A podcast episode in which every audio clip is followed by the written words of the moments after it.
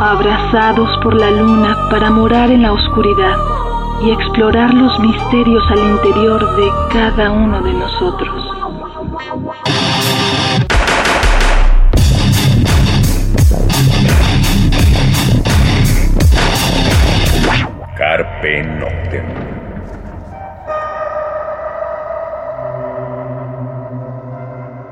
Hola, ¿qué tal? Muy buena luna, sean ustedes bienvenidos a Carpe Noctem, noche jueves, madrugada de viernes.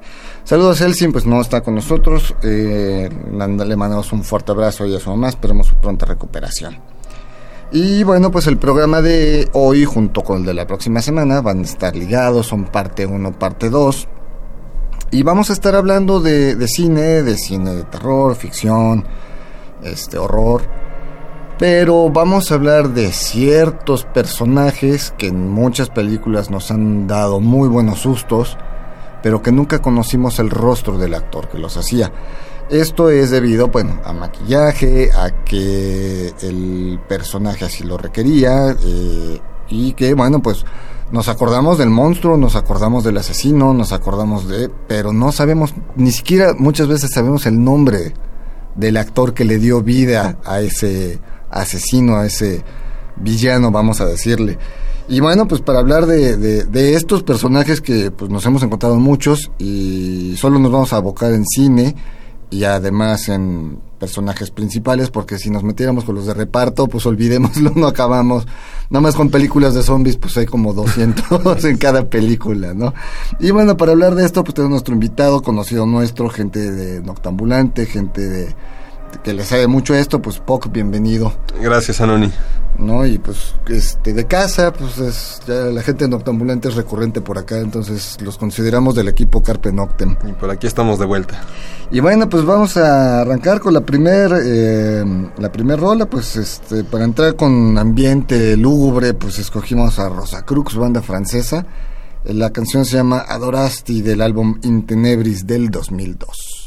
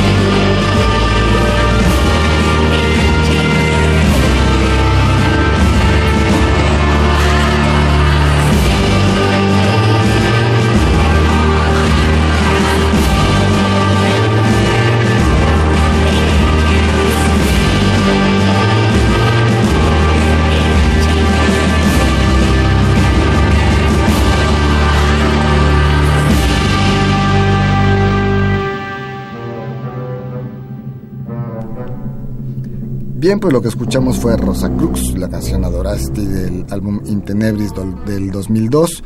Y pues arrancamos el programa. Eh, pues bueno, es que intentaremos ser como, como cronológico, pero seguramente vamos a estar brincando en el tiempo. Entonces, pues vayamos a los primeros villanos, nuestros primeros monstruos que nos encontramos. Pues de los primeros podrían ser los de la Universal, ¿no? que antes, muchísimo antes del universo Marvel y estos universos compartidos cinematográficos, pues la Universal hizo lo propio con estas películas de monstruos clásicos que también hacían sus crossovers, hacían películas en las que salían varios monstruos y, y algo muy, muy bonito y muy divertido y, que hoy en día pues ya tal vez no se les... muchos no los conocen ni siquiera y pues es importante recordarlos. Entre ellos está el famosísimo Bela Lugosi, que fue Drácula. I am Dracula. Oh, it's, it's really good to see you. I don't know what happened to the driver and my luggage and well, and with all this I I thought I was in the wrong place. I bid you welcome.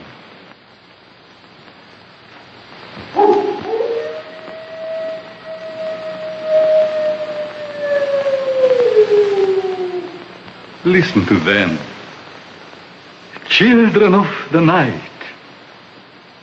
What music they make. Que a pesar de que sí fue conocido el actor detrás del monstruo, pues también su historia es medio triste y trágica, como después de haber hecho Drácula y después de haber tenido fama en estas películas de la Universal, desapareció por completo del panorama, por haber tenido tal vez un mal agente, un eh, mal manager que no le supo guiar. Y, bueno, según recuerdo, terminó siendo adicto a la morfina, ¿no? Exactamente. Y, y bueno, por ahí está ese pequeño tributo que le hizo Ed Wood en, su película del Plan 9 del planeta del, espacio exterior, en donde lo consiguió que saliera ahí en un par de escenas que no tiene nada que ver con el resto de la película, pero era el hecho de decir, miren, Bela Lugosi salió en mi película.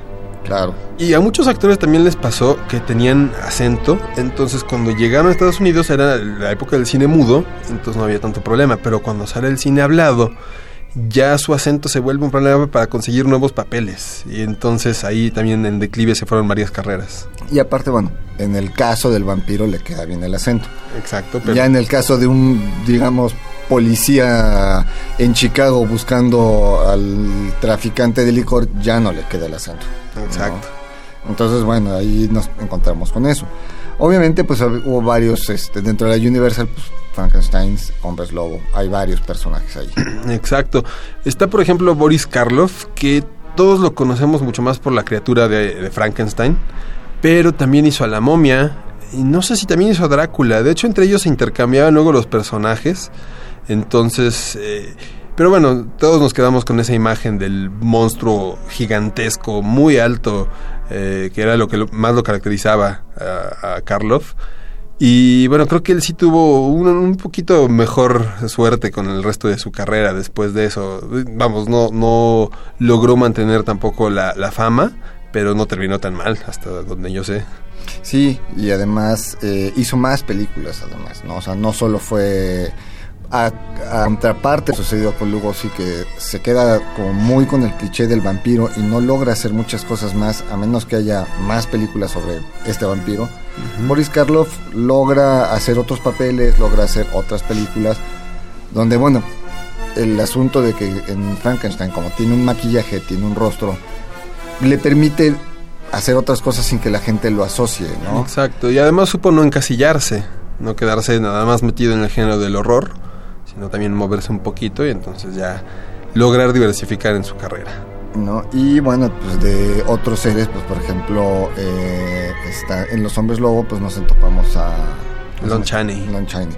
Bueno, creo que Lon Chaney eran padre e hijo, que el padre fue el que hizo el fantasma de la ópera varios años antes y creo que también otra encarnación del hombre lobo, y ya después Lon Chaney hijo es el que se volvió famoso ya dentro de este boom del, del cine de monstruos con el hombre lobo precisamente. Que, que bueno, en la película, el, remake ese horrible que hicieron en ¿qué, 2010, que intentaron de algún modo rendir tributo a, esa película clásica de, Universal, pero ya envejeció muy mal la imagen del hombre lobo. Intentaron preservar la, la- la imagen tradicional, pero híjole, más que Lon Chaney parecía, pues no sé, como de las películas de Viruta y Capulina contra el hombre lobo Era algo lon así. chino, ¿no? sí, no era exacto. lon Chinese, era lon chino, versión este, pues ya pirata. ¿no? De esa misma época, por ejemplo, el monstruo de la Laguna Negra. ¿Quién fue el actor que lo hizo él? ¿Te acuerdas? ¿Quién sabe? Ahorita lo buscamos. sí. Ahorita nos damos el tiempecito aquí. Le preguntamos a San Google y ahorita lo que estamos hablando de otros, buscamos a este, a este actor que, que, pues bueno, justamente estaba tras una máscara. Exacto. Recordemos que el, el monstruo de la Laguna Negra es una película basada en una leyenda mexicana. Eh, donde un ser sale de la laguna en, Veracruz, Tabasco, para robarse a los niños y alimentarse de ellos. Y bueno, pues la, la, la Universal retoma esta, esta leyenda y hace su versión de, de- de este monstruo, que pues tuvo su momento, es de esos monstruos como que están en el juego, en la banca, ¿no? Porque vamos, el hombre lobo tuvo varias, Frankenstein tuvo varias. Este, De hecho, también la criatura de la Laguna Negra, creo que tuvo cuatro películas, cada vez más oscura la siguiente película que la anterior y menos conocida. Eh, creo que la última ya hasta salía con ropa en tierra y es, es muy poco conocido, pero, pero sí, sí tuvo algunas secuelas. Pero el hecho de que no sean conocidas nos hace ver, pues, tal vez la- el reflejo de la calidad de esas películas. No, y aparte del impacto que, que tuvo en la sociedad, vamos, para que la eh, productora pues no le quisiera invertir en hacer otra película con el mismo personaje, ¿no? Exacto. Obviamente Drácula les funcionó tan bien que no solo hicieron varias, sino que se quedaron con el mismo actor, ¿no? Con Bela Lugosi y veían cómo regresarlo. Y después, bueno, hubo varios Dráculas eh, de, de acuerdo a los años conforme iba pasando, porque el personaje les daba, y creo que de hecho Drácula sigue dando, ¿no? Todavía, que la de Kubrick, ¿qué año es? Es no, 2000... No, Mm, ¿Cuál? La última Ah, la de Coppola. la de Coppola, perdón. Esa creo que todavía eran los 90. noventa y tantos, pero ¿no? sí, ahora sigue habiendo más versiones de Drácula. De hecho, es curioso que tanto Drácula como Sherlock Holmes son los dos personajes que más vida han tenido en distintas películas. Creo que más de 100 distintas representaciones cada uno de ellos. Y ya tengo aquí el dato. De hecho, incluso en la primera película de La criatura de la Laguna Negra, dos actores interpretaron al personaje, Ben Chapman y Rico Browning. Ni siquiera en la única película, eh, bueno, en la primera fue un solo actor. Entonces, más que nada también ahí como que se fueron por el enfoque con la actriz, que era la víctima. Entonces, ella era la que se robaba la- las candilejas en esta cinta y pues por eso mismo el, pobre monstruo pasó a segundo o tercer término.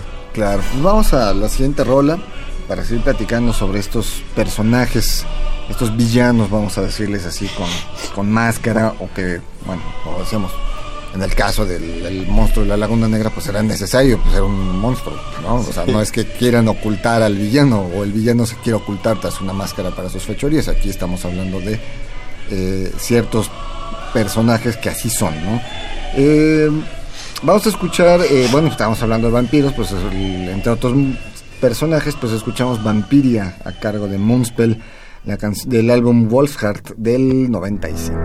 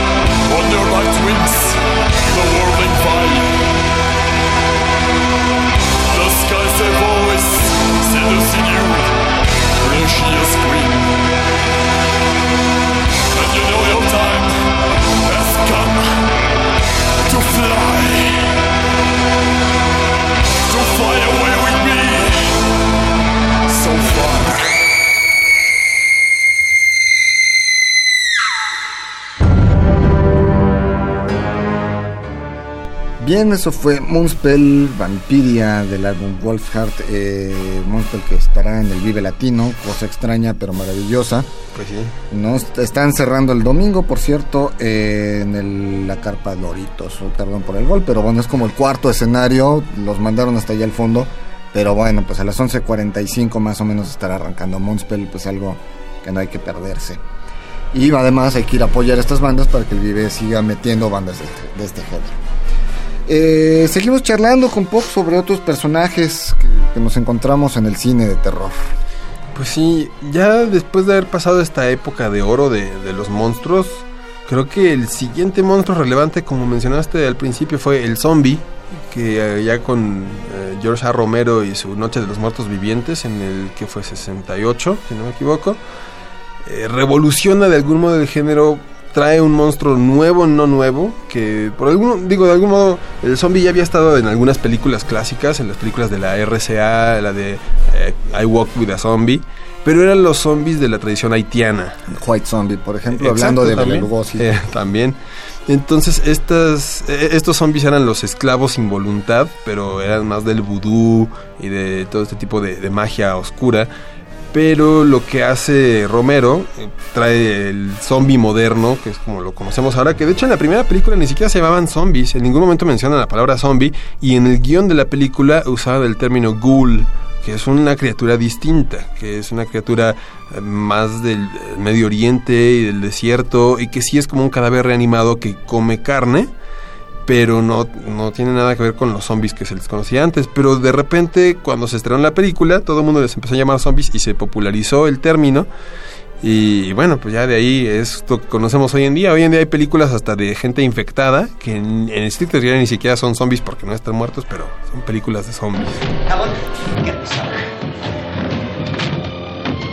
Get the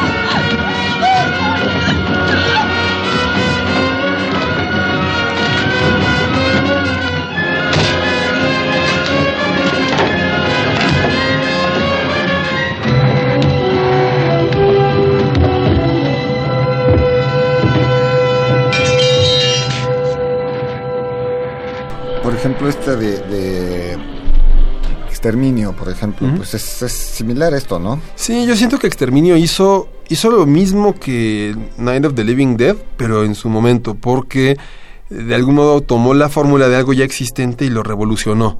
Dijo que voy a hacer una película de zombies, pero sin zombies, y en mi película, como no están muertos, sí pueden ser veloces, y entonces le dio una dinámica diferente, pero alteró por completo el panorama, porque después de eso empezaron a salir muchas películas de zombies que se fijaban más en la fórmula de exterminio que en la anterior. Y aparte, lo interesante de Exterminio, si la gente no la ha visto, eh, o si la se la pueden conseguir, búsquenla con los dos finales, Exacto. ¿no? Porque ese es muy, muy interesante, que es una película que te da un, un final y un segunda, una segunda opción, y como público decides con cuál te quieres quedar, ¿no? Así es. Con la bonita o con la fea, ¿no? Pues sí. ¿No? Eh, Que es, es algo bastante interesante, ¿no? Y si alguien la tiene en DVD, pues chútense todos los, este, todos los créditos, porque hay un segundo final al final, después de todos estos créditos, ¿no? Pero esto ya estamos hablando de la, más o menos los 60, ¿no? Aparecen estos, estos personajes. También, bueno, lo hemos dicho muchas veces en, en Carpe Noctem, el terror evoluciona tras una Segunda Guerra Mundial. Qué horrores, después de lo vivido, lo que Europa vivió, o sea, qué cosa puede espantarlos, ¿no? Sí, O sea, un, un señor con una máscara ya no te daba miedo. No, definitivamente. no, no. Vienen otro tipo de, de- de horrores, por ejemplo, el, el uso de las armas químicas o el uso de la, la bomba atómica. Y por eso incluso pues, los japoneses crean sus propios monstruos, que, que, bueno, como Godzilla o Gojira, como le dicen ellos. Y bueno, vienen muchísimos personajes en, en los 60 ya en un Japón ya más este reestructurado. Que por cierto, la última película esta de Godzilla, que apenas estaba en cartelera hace unos meses ¿La japonesa? la japonesa, pues muy interesante en ese aspecto. Yo sé que mucha gente la odió y alguien dijo que, era tan aburrida que hasta el monstruo se quedaba dormido en la película, y, y más que aburrida, distinta el, el- el acercamiento al tema. Porque sí, se va mucho por la burocracia, por cómo reaccionaría el mundo real ante, ante esa aparición de un monstruo. Entonces sí se enfocaban demasiado en eso y tal vez demasiado poco en el monstruo, pero está muy interesante. A mí se me hizo interesante, honestamente. Y pues justo ahorita que mencionas estos monstruos, los famosos kaiju japoneses, que de hecho la tradición originalmente en todas estas películas, que hubieron como 30 monstruos, de esos también entre Mothra y Godzilla y el... Bueno, el Godzilla mecánico que se llama Mechagodzilla, aunque en español suena como chiste. Exacto. Eh, pero bueno, entre todas estas películas de monstruos que también crearon su propio universo, también con crossovers, con peleas entre ellos, que si la isla de los monstruos, que si Godzilla y Godzilla Junior, que, bueno, un montón de películas sobre todo este tema. Y lo, lo interesante es que para esas películas la tradición era hacer un actor con un traje de hule en una maqueta de la ciudad destruyéndola. Esto era lo que se acostumbraba que a pesar de que conforme fue pasando el tiempo cada vez sería más ridículo y más pasado de moda, los japoneses lo seguían haciendo por respeto a sus tradiciones. Entonces también, quién sabe qué tanta horda de actores diferentes dieron vida a los monstruos y que nadie sabe sus nombres ni siquiera.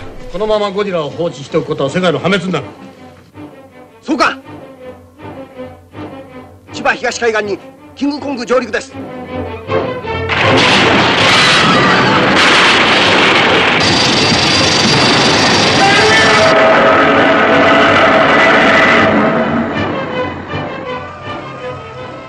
Sí, ahorita que lo dices, alguna vez vi la, la, la foto de un actor de estos con su traje Su de, botarga. de- su botarga de, de, de, de- de Godzilla y la máscara en la mano.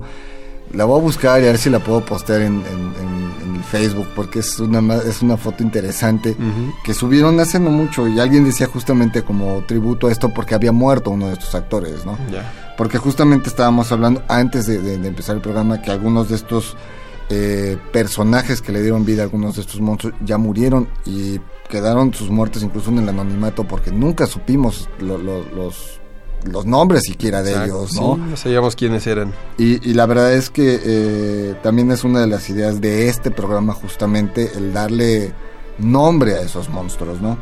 Así es. Vamos a otra rola para ya meternos ya directamente con algunos nombres y algunos personajes. Lo que vamos a escuchar es a The Gathering, una banda que honestamente extrañamos.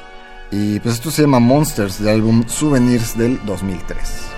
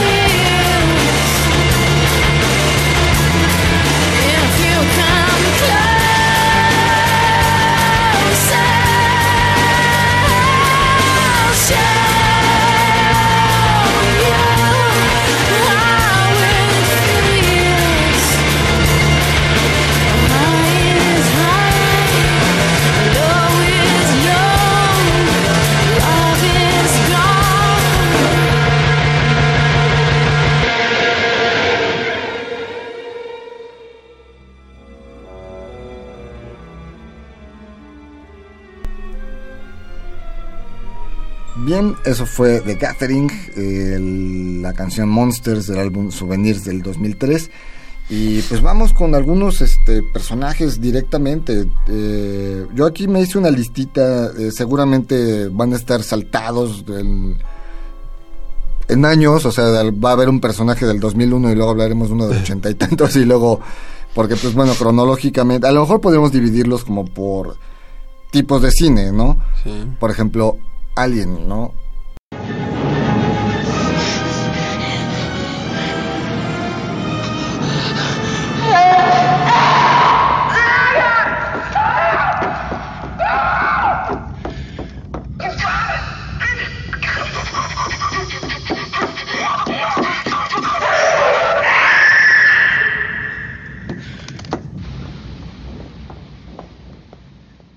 Alien, el octavo pasajero, todo mundo conocemos la película, es excelente, ha habido buenos continuaciones, ha habido malas.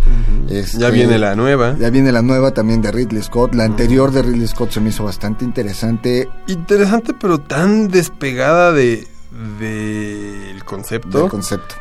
Tan alejada que él mismo ya ahorita está haciendo otra que dice, bueno, ya, ya, voy a complacer a los fans, voy a hacer lo que todo el mundo quería que hiciera. la vez Le- me pasada". volé la barda con la anterior. Sí. Aunque la verdad es que le da ese toque de, de que el alien, o sea, el ser humano fue un experimento de alguien. No le funcionó. Entonces voy a crear un otro ser para destruir a ese y que sea el que colonice ese planeta. Se me hace interesante. Y, y de algún modo el hecho de vincular el origen de la humanidad en la Tierra con el origen de este, de- bueno, del xenomorfo, si dices, bueno, tal vez por eso somos una especie tan violenta. Exacto, exacto, exacto. Y bueno, pues resulta que, que pues, el, personaje, el alien, aquí lo tengo apuntado, ¿dónde lo puse? es una lista tan grande. Ah, bueno, la hizo el personaje que estaba dentro del, del vamos, con el disfraz, vamos a decirle, del alien, era Baloji Badebo. De origen africano, ya murió. Él murió, eh, me parece que era de... Ahorita les digo del, del- del- el país del que era. Ya falleció este actor. eh, es curioso porque, por ejemplo, otro personaje del cual vamos a hablar también ahorita, que es eh, Depredador, también ya falleció el personaje que le- el, el actor que le dio vida a, a, a este a este persona, a este monstruo, que puede la película gustarnos o no gustarnos. Quizá lo que le hizo daño a Depredador fue que estaba Arnold Schwarzenegger. No sé, yo tal vez sea placer culpable o no, pero me sigue gustando mucho tanto la 1 como la 2. A mí sí, en lo personal me gustan las dos, ¿no? Eh, me, me- me parece... eh, bueno, vayamos con Alien antes de, de- Sí, de- sí. de- de- de- de perdernos con este... eh, aquí está, es de Nigeria. Él nació en Lagos, Nigeria. Y mu- murió el 22 de diciembre del 92. O sea, filma la película, ¿qué año es? 80 y... Es del 79. 79. 79. Sí. Y pues 10 años después prácticamente el actor que le diera vida a, a- a- a este personaje de Alien, pues falleció allá en Lagos, Nigeria, ¿no? Y Este, murió joven, de 39 años. Sí, eh, realmente eh, al parecer fue como la única película que hizo, no, no estuvo mucho tiempo en Hollywood o en los Estados Unidos, regresaría a su país. Y pues sí, como decimos, pues murió joven.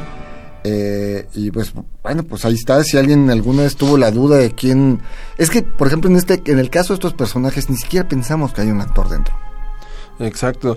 Eh, justo antes de empezar el programa también mencionabas a Gollum, que, que es un caso similar, que es este actor Andy Serkis, que ha hecho un montón de personajes, pero como todos son de eh, captura de movimientos, casi nadie conoce su rostro, y casi muy pocas veces ha actuado con, con su propia cara, y eso que es un excelente actor.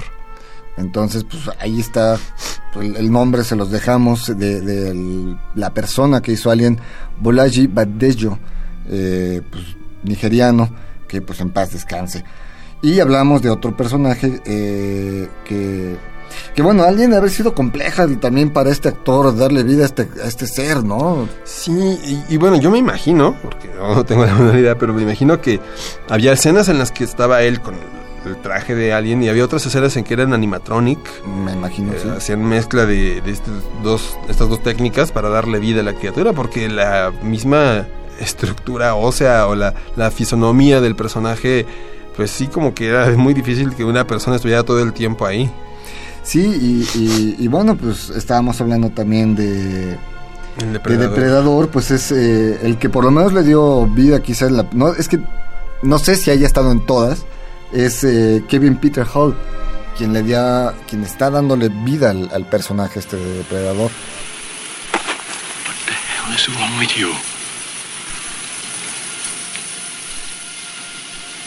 There's something in those trees.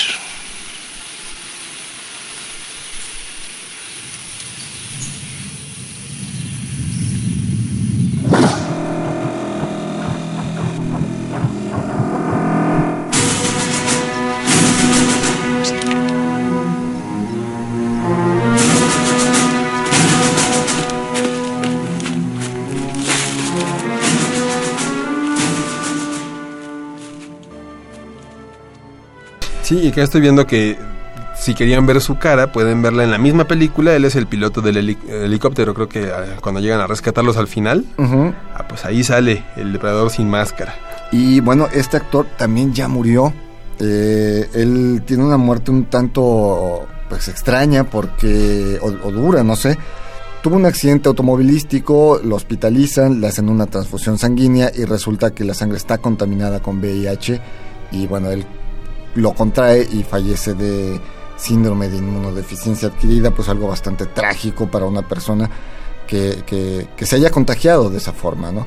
También estamos hablando de una época donde el, el virus apenas se conocía, Sí. había mucha gente infectada sin saberlo, había muchos donadores sin saberlo. Y, y era cuando todavía se pensaba que tal vez solo se transmitía sexualmente, incluso el prejuicio de que solo entre los homosexuales podía contagiarse, y pues sí, era, había muy poca información al respecto. Entonces, bueno, pues esa es la, trágica historia del, del actor eh, Kevin Peter Hall, quien le diera vida al depredador que conocemos pues en estas películas que, como tú dices, a mí sí me gustan la 1, la 2.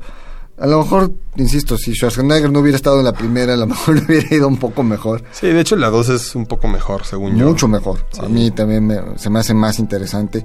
Y aparte te deja ver que no es un monstruo asesino serial, sino que está como llevando un equilibrio en la, en la humanidad. Y ¿no? su propio código de honor, a fin de cuentas. Así es. Y que tienen añísimos aquí y seguirán estando aquí. O sea, ese final donde le dice, pues sí, ganaste, ten tu trofeo. Y pues, yo me voy, pero pues, o sea, tú- a ti te van a matar la edad y yo aquí voy a seguir, ¿no? Exacto. Entonces- ya después, hace un par de años que hicieron la de Depredadores, que empieza muy bien, pero ya conforme avanza empieza a ya no tener sentido en la historia. Y cuando terminas y dices, ¿qué? ¿Qué pasó ahí realmente?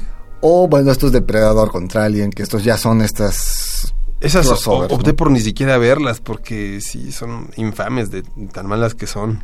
Pues sí. Eh, pues algunos otros personajes de esto en cuanto a el espacio, creo que no tenemos muchos. Pues está mencionados la, la cosa. La Cosa. De, de John Carpenter. Que de hecho es curioso. John Carpenter hizo esta película como remake de una película de los años 50. Y la alejó demasiado de la, del material fuente. En la película de los 50, de blanco y negro incluso, era sobre un ser vegetal que venía del espacio, lo encuentran congelado y ya de repente, sí, lo mismo, que se infiltra en la, en la base. Pero Carpenter lo hizo algo completamente Lovecraftiano y, y muy bueno. I'll get Gary. We'll meet in Blair's Rock.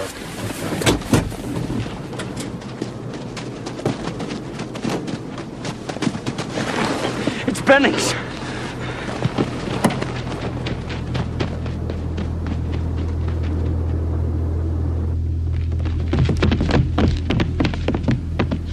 Bennings was right there, Mac. I swear to God it had a hold of him.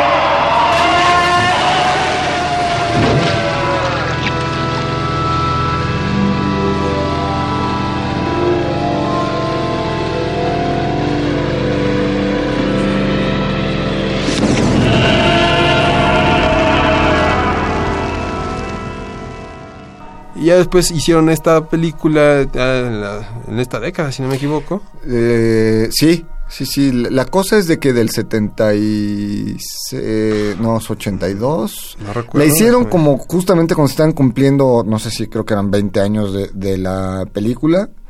O, Es del 82. entonces la otra es de, creo que es del 2002. 2011, si no me equivoco. 2012. Sí. Justamente como a los 30 años le estaban haciendo este eh, este remake es medio homenaje porque justamente si recordamos la película in- inicia en una base noruega y el director de este remake es noruego justamente, Ajá, ¿no? exacto. Entonces como que retoma un poco la cuestión de Noruega y darle a mí no es ni siquiera un remake porque lo platicamos, es una historia de una precuela. Exacto, sí, intentan explicar cómo fue que, que esta criatura llegó ahí a la, a la base en la Antártida. Y eh, a mí en lo personal me, me- me parece muy interesante. Incluso venden el paquete de- en DVD Blu-ray de las dos películas.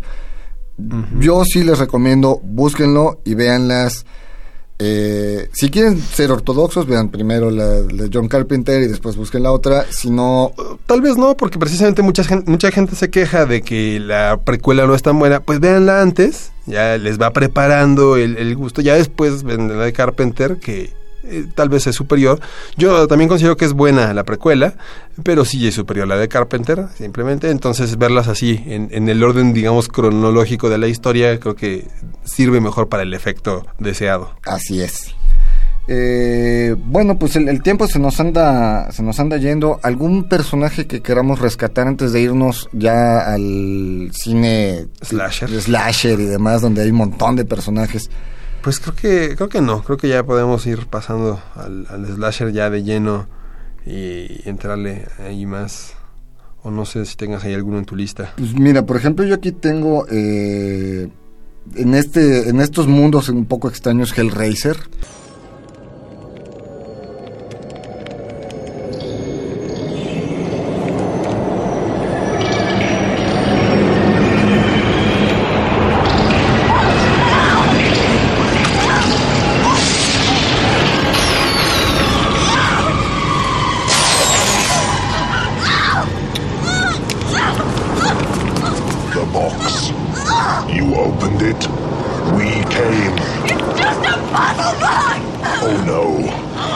Is a means to summon us. Who are you? Explorers in the further regions of experience. Demons to some, angels to others. It was a mistake! I didn't, I didn't mean to open it! It was a mistake! You can... We can't. Not alone. You solved the box. We came. Now you must come with us. Taste our pleasures. Please, go, go away and leave me alone! Oh, no tears, please. It's a waste of good suffering. Wait! Wait! Wait, please wait! No time for argument. You've done this before, right? Many, many times. To, to a yes. He escaped you. Nobody escapes us. He did. I've seen him. I've seen him. Impossible. He's alive. Supposing he had escaped us. What has that to do with you? I, I can, I can lead you to him, and you, you can take him back instead of me. Perhaps we prefer you. I want to hear him Exacto. No, Pinhead. Que surge a la par del, del slasher, pero no es para nada uno. Y, y sí, como bien dices, Pinhead es un personaje... eh, Es extraño porque es muy buena la película de Hellraiser, la primera al La menos. primera, ujú. Es excelente. La segunda todavía se mantiene un poco. Y debería ser más conocida, pero hay muy poca gente que conozca realmente a este monstruo. Es, es un poquito más oscuro.